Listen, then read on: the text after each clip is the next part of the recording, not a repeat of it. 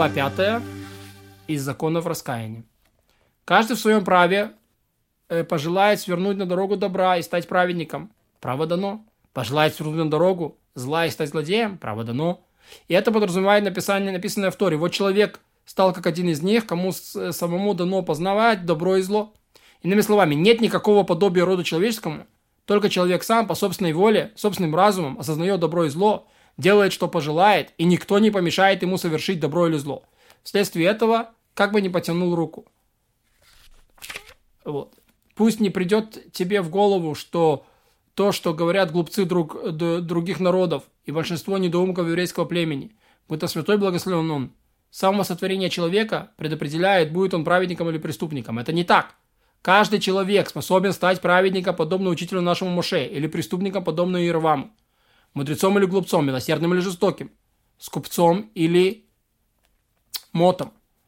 И также всеми остальными чертами характера. Никто не заставляет его, никто не определяет, никто не влечет его на, на одну из дорог. Он сам, по собственной воле, сворачивает на ту дорогу, на какую пожелает. Из уст Всевышнего не исходит зла и благо. Иными словами, Творец не предопределяет быть человеку хорошим или быть ему дурным. Следовательно, выходит, что грешник наносит вред самому себе.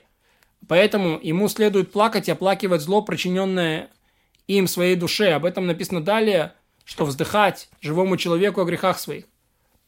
А после сказал, так как мы в праве своем, то мы по собственной воле совершили злое.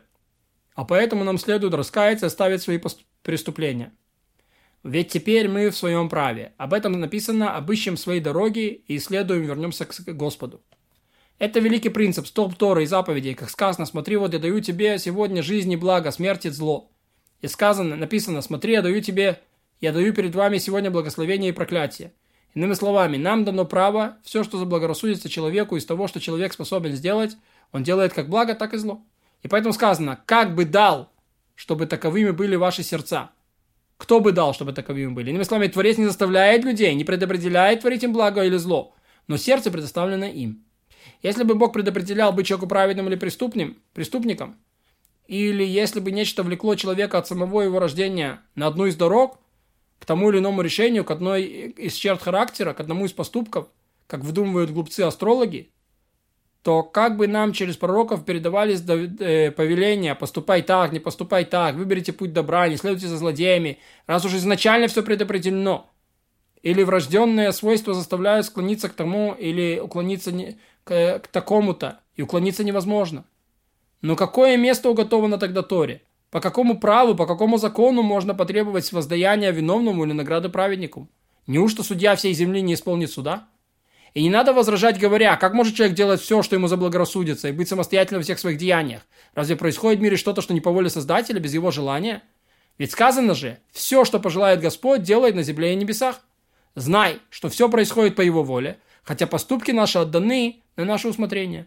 А именно, когда Творец пожелал, чтобы огонь и воздух поднимались наверх, и вода и земля спускались вниз, чтобы сферы вращались круговым движением, так и остальные творения мира следуют обычаям, которые ему угодны. И также угодно ему, чтобы человеку было право дано, и чтобы все деяния были переданы в его власть, чтобы не терпел он, он ни принуждения, ни влечения, но сам по своей воле, дарованный ему Богом, делал все, что в состоянии сделать. Поэтому судя человека по делам его – если делал благо, дарует ему благо. Если делал дурное, причиняет ему зло. И об этом сказал пророк. Из-за вас самих было так с вами. А также, они сами избрали свой путь. На эту же, и на эту же тему сказал Шлумо. Радуйся юноше юности своей. Но знай, что за все это придет, э, приведет тебя Бог на суд. Иными словами, знай, что в твоей власти совершить поступок, но тебе же придется в грядущем мире э, держать за него ответ перед судом. А если ты скажешь, разве не знает Святой Благословен он всего, что произойдет, а еще до того, как это произойдет? Знает он, что это будет, этот будет праведником, этот злодеем, или не знает? Если он знает, что это будет праведником, то не может он не быть праведником. А если он скажет, что он знал, что будет праведником, но существует возможность, что он, что он будет преступником, значит, он не знал об этом точно.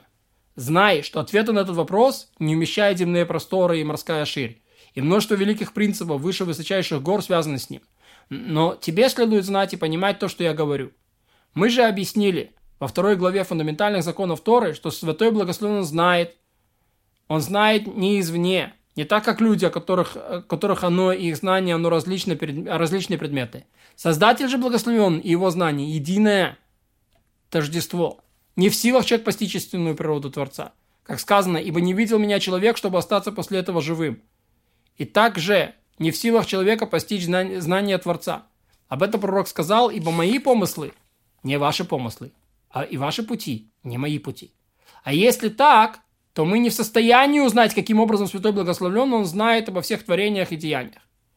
Но мы безо всякого сомнения должны признавать, что деяния человека в, других, э, в руках человека, а Святой Благословен, он не склоняет человека и не предопределяет ему поступить так-то или не поступить так-то.